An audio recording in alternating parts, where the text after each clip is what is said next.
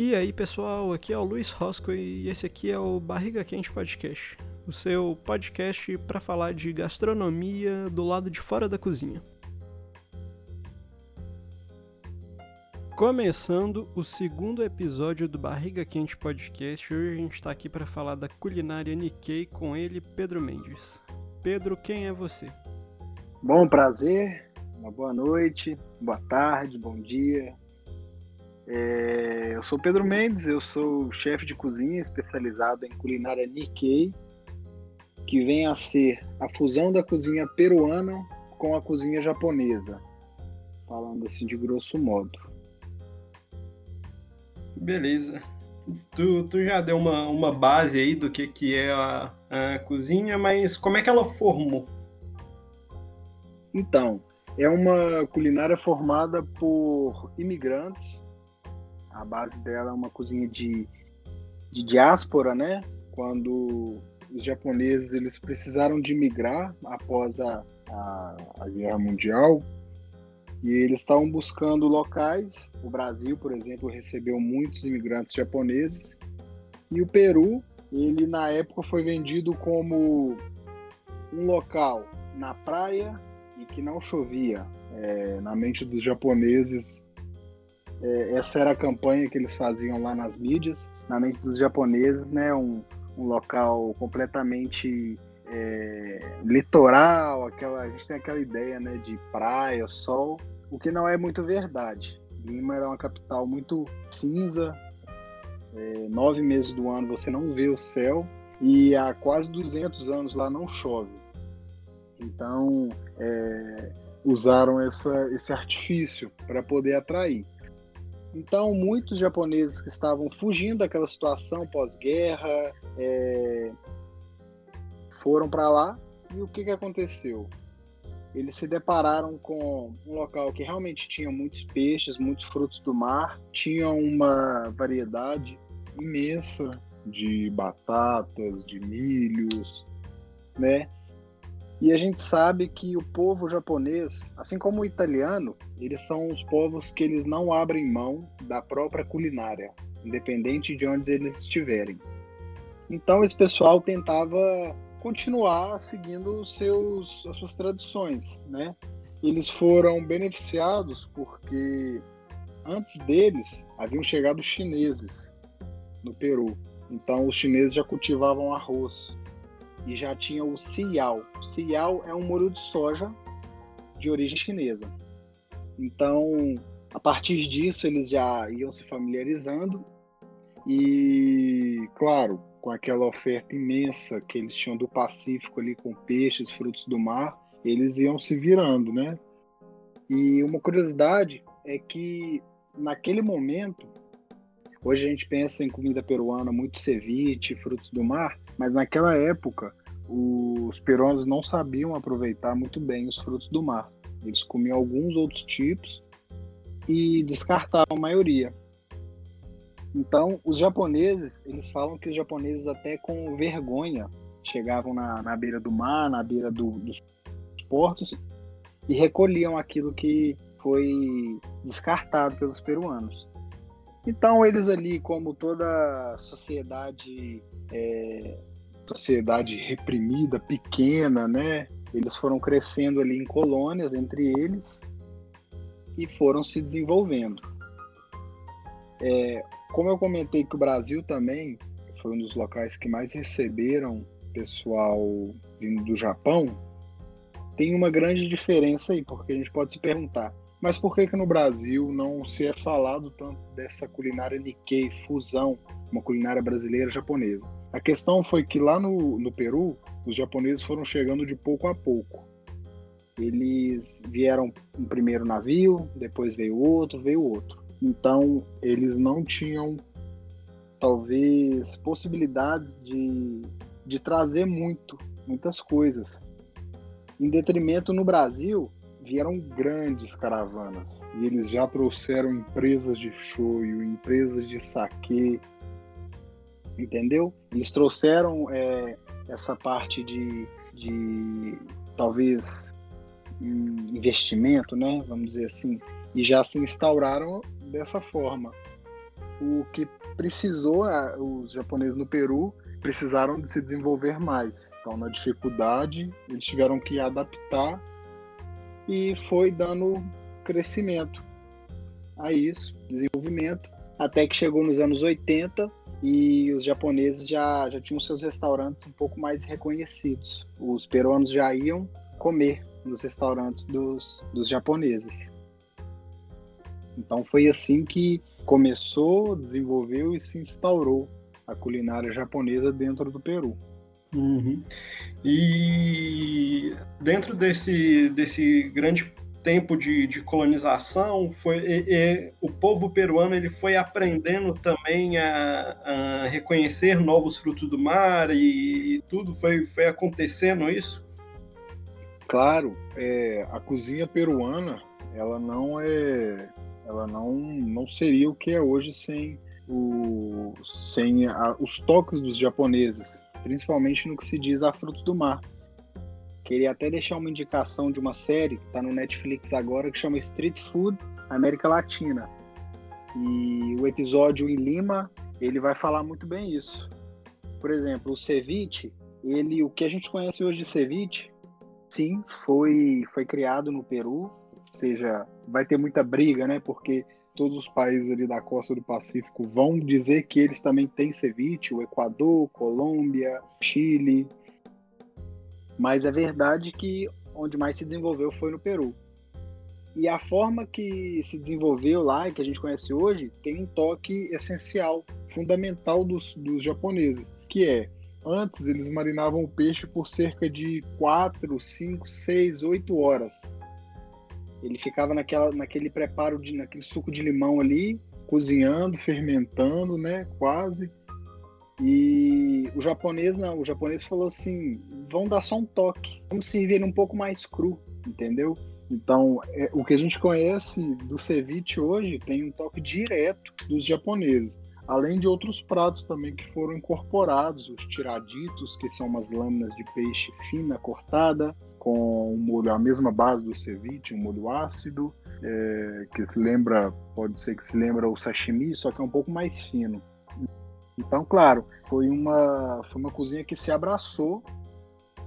Se diz, dizem-se que não existe culinária, a culinária Nikkei não é japonesa, a culinária Nikkei ela é peruana, mas desenvolvida por japoneses e logo peruanos, filhos, netos, bisnetos de japoneses. E como que você conheceu sobre a cozinha Nikkei? Então, é, a minha primeira experiência de cozinha foi trabalhar no restaurante peruano. Lá eram três chefes peruanos e antes eu não tinha zero conhecimento, eu tinha zero conhecimento sobre a cozinha peruana e a cozinha Nikkei. Então foi ali que eu fui apresentado. Então, dali eu comecei a pesquisar sobre a cozinha peruana, sobre o Peru, sobre a sua cultura, e eu vi que era uma cozinha respeitada no mundo inteiro, em vários hotéis de luxo tinham é, um, um, restaurante peruano, um, entre as, a lista dos melhores restaurantes do mundo sempre tinha algum restaurante peruano. Então comecei a pesquisar e falei, é, quando eu terminar a faculdade de gastronomia eu vou para o Peru para me especializar. E bom, chegando lá, é, é, fui apresentado a, um, a uma cidade, um país com uma cultura gastronômica que eu ainda não estava acostumado. De você pegar um táxi e o, o taxista te falar sobre, sobre cozinha, sobre como que ele fazia o arroz dele. Eu assemelhava muito a nossa paixão pelo futebol. Na época, era algo bem similar com eles na, na cozinha. Então, cheguei ali, comecei a ver, eu ainda não, não tinha essa noção de cozinha Nikkei, comecei a ver que tinha as influências, tinha influência chinesa, influência japonesa, influência europeia, influência dos indígenas daquela região, enfim. Então isso tudo contribuía para fazer um local é, muito forte gastronomicamente. E bom, fui trabalhar num restaurante chamado Cevicheria, é um estilo de restaurante chamava Lamar do chefe Gaston Acúrio, é talvez o chefe hoje é, referência dentro do Peru. Hoje existem mais, mas talvez ele foi o primeiro que levantou a bandeira, que começou a, a vender realmente a cultura e a gastronomia peruana. E esse restaurante tinha um viés muito forte com frutos do mar, com peixes crus, com tiraditos, ceviches. E ali eu fui me familiarizando. E, claro, com o tempo, comendo sushi lá, eu via que o sushi tinha uma diferença. Falei, ué, o que é isso? E comecei a pesquisar e descobri de um restaurante muito conhecido ali, de um chefe muito conhecido e respeitado lá, que se chama Maido, de cozinha Nikkei. Que era um cara que fazia, ele tinha suas origens japonesas, mas era um peruano, e ele fazia uma alta cozinha Nikkei. E esse é um cara que antes deles, dele vieram alguns mestres, que eram filhos e netos de japoneses, mas ele hoje foi o que chegou num certo nível. Então eu falei assim, olha, o que é engraçado é que antes de eu ir para o Peru, eu já tinha trabalhado num restaurante japonês. Já tinha trabalhado num peruano, depois num japonês, sem saber nada sobre essa fusão. E eu comecei a refletir, falei, isso tem um pouco a ver com o que eu já faço, com o que eu gosto de fazer. Então, por que não é, ir para esse caminho? E daí, pesquisando, é, aprendendo, buscando referências, eu fui descobrindo sobre uma culinária que estava assim em, em expansão, estava sendo cada vez mais bem, bem quista e conhecida. Inclusive, durante já quatro anos, esse restaurante Maido ele está na lista dos 50 melhores da América Latina como o primeiro. Então, está é, muito claro que o rigor da cozinha japonesa, a, a busca incessada por qualidade, por frescor, junto com a diversidade que tem no Peru, com a qualidade dos insumos, com a, a vivicidade, com a cor que tem os pratos e, e os ingredientes, fez uma mescla que para mim não existe outra igual aos meus olhos, não não existe uma outra que me atraia mais. Então, daí que eu comecei a minha caminhada na, na culinária Nikkei. É, você já deu até uma pincelada do, do próximo tópico, que, que seria que a, a, a cozinha Nikkei, ela, ela tá dentro da... tá muito relacionada com a alta cozinha hoje. A gente tem muitos restaurantes na lista dos 50 melhores, a gente tem muita coisa acontecendo nisso. É, e, e, isso para você e, e para o próprio país e para a própria cultura tem sido algo expansivo, constante? Sim, sim. Eu acho que chegou no topo. É, eu acho que quando você chega no topo, você ou cresce mais, ou você faz com que outros também cresçam. Então, como eu disse sobre esse, esse restaurante Umaido, que o chefe é o Misha, Micha, Mitsuharu Tsumura, é, ele chegou num nível muito alto e ele começou a levantar pessoas. Tem também outros vários agora restaurantes dentro do Peru com um know-how muito grande, uma tradição muito grande de culinária Nikkei. É, por exemplo, em Barcelona, eu tive a possibilidade de fazer um estágio lá e eu trabalhei num restaurante Nikkei que a princípio era um restaurante que ele buscava trazer a culinária peruana e japonesa.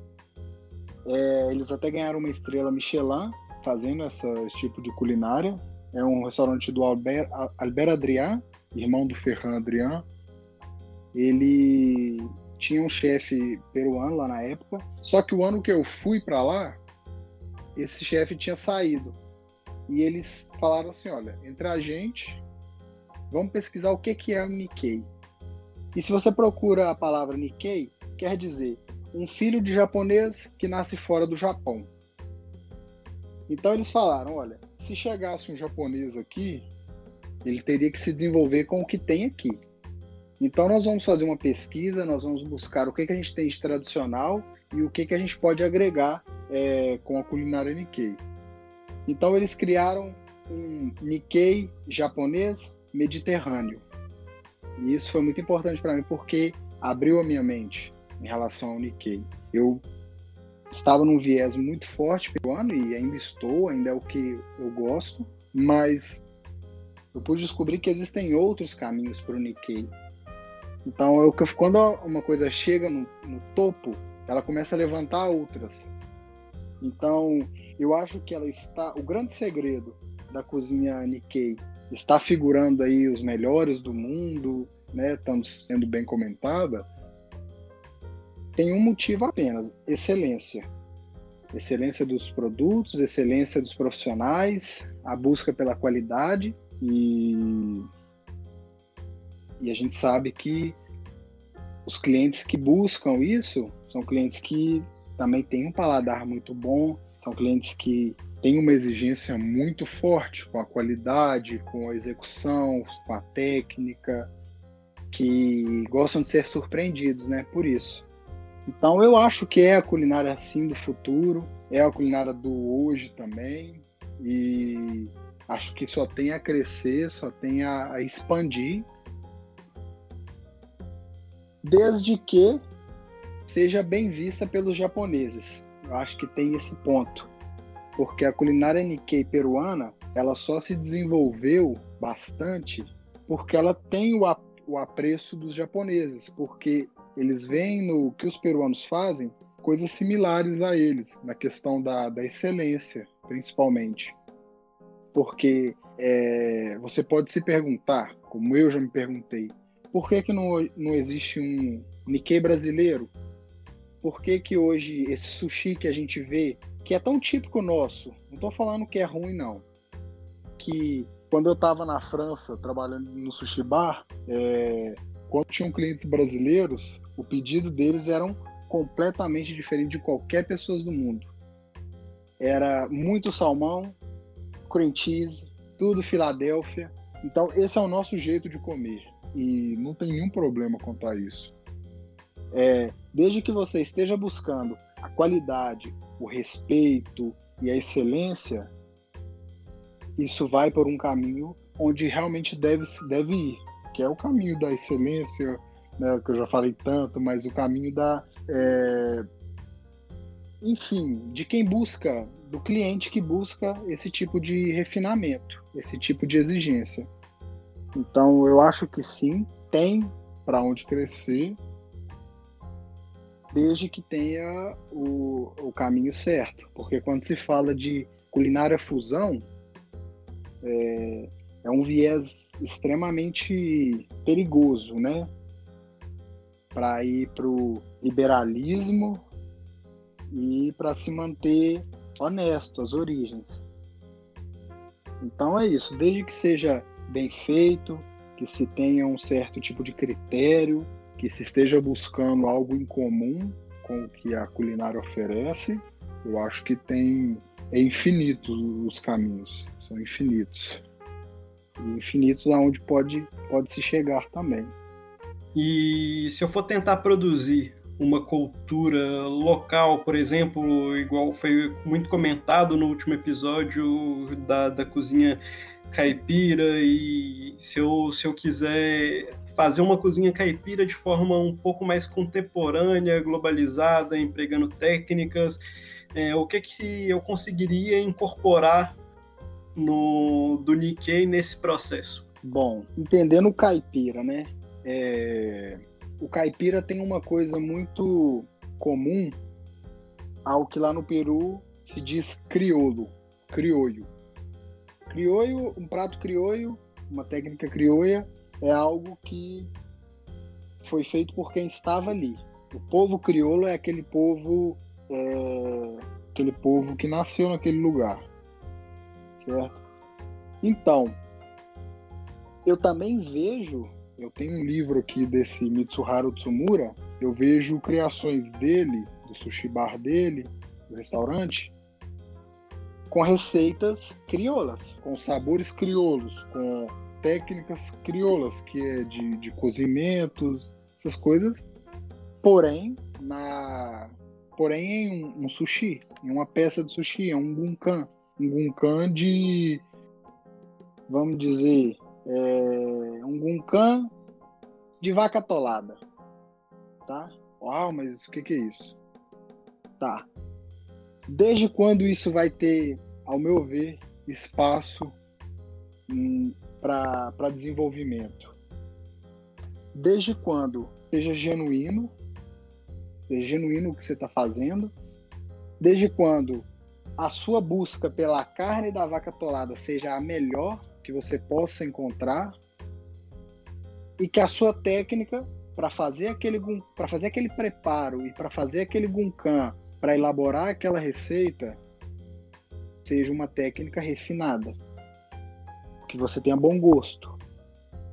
Então, é, muito se fala, né, sobre virou até um tema, como que você vai gourmetizar o, o trivial. E no meu ponto de vista, com a culinária que eu, da forma que eu entendo, a culinária Nikkei, o caminho é só é só esse caminho.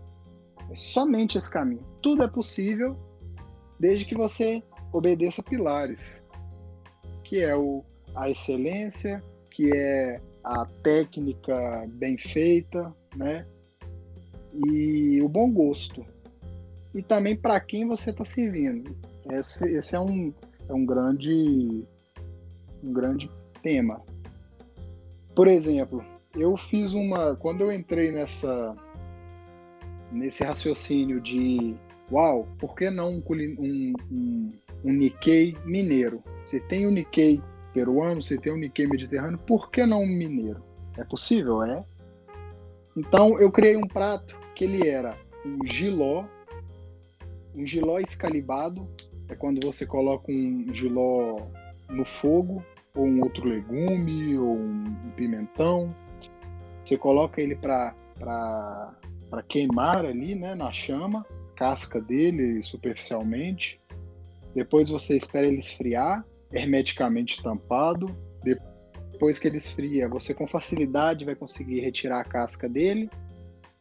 Ele vai ter um aroma bem é, defumado, ele vai ter sido cozinhado por aquele calor. Bom, eu consegui, eu conseguia com a pinça tirar um, um excesso de, de, de semente para tirar um pouco do amargo, né, temperava ele um pouco. Tô até já contando a minha receita, né? não tem problema não. Bom, o pessoal fica curioso e abre a mente, né? Uhum. E com esse prato, eu, coloca, eu fazia um foie gras de fígado de galinha.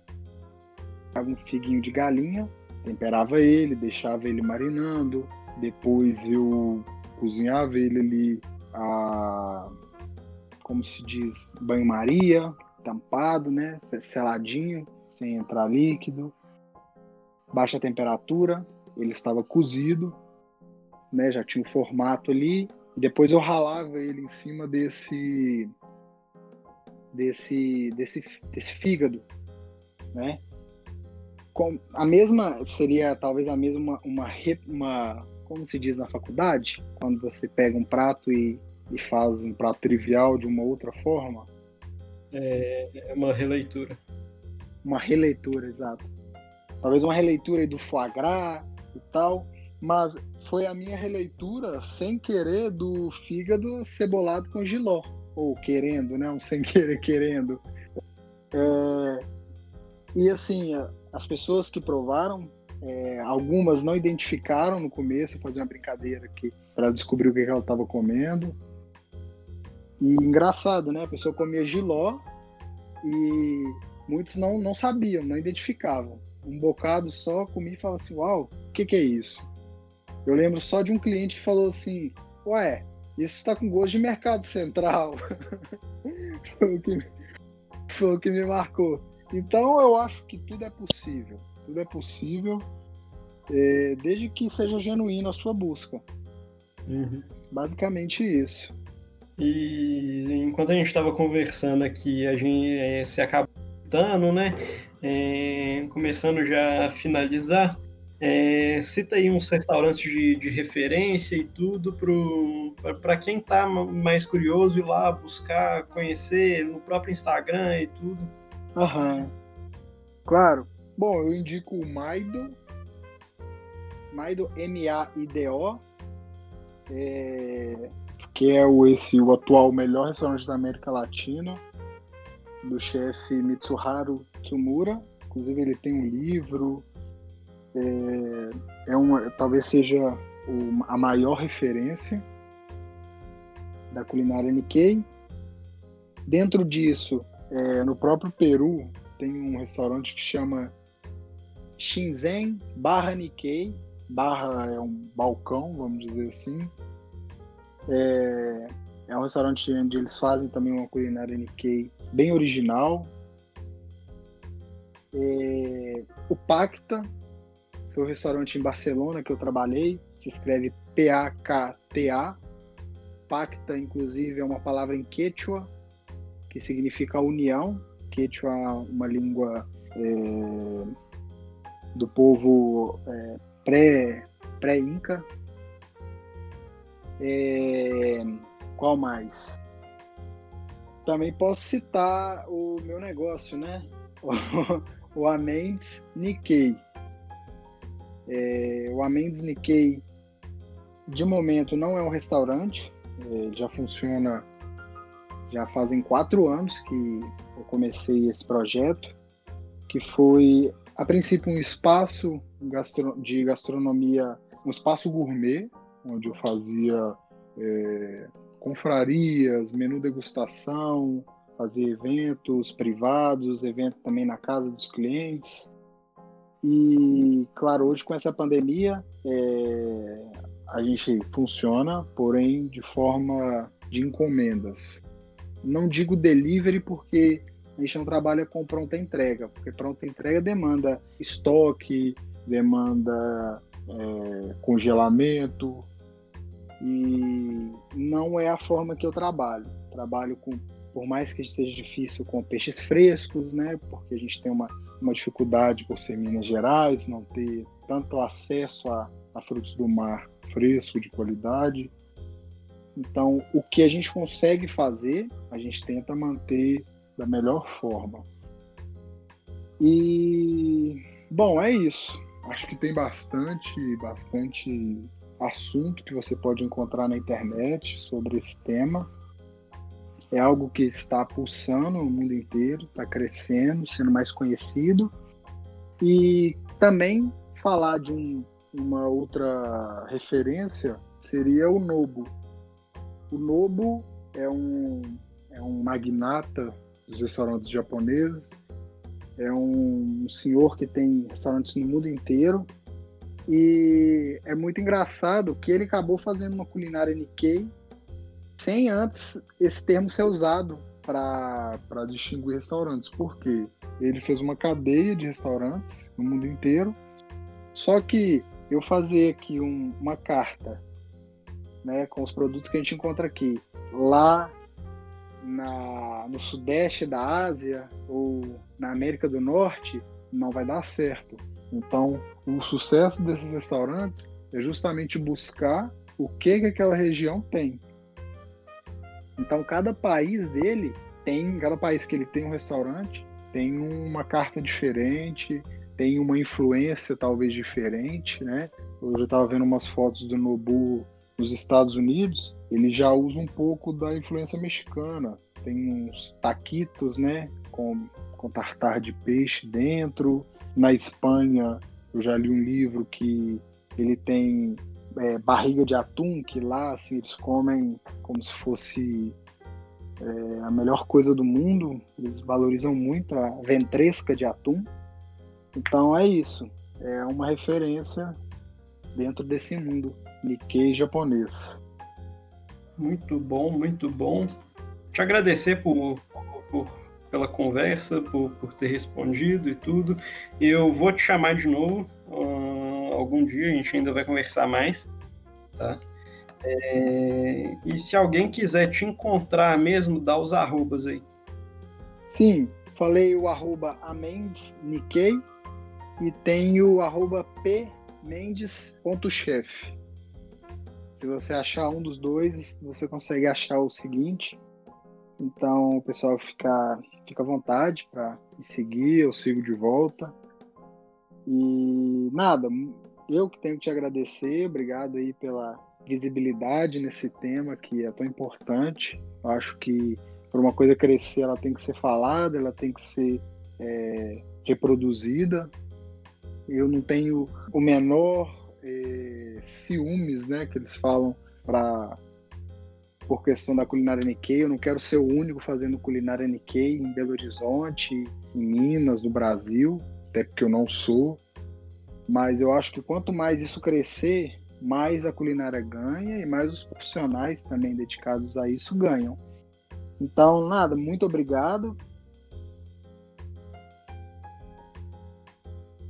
A trilha de fundo foi gravada pelo College of.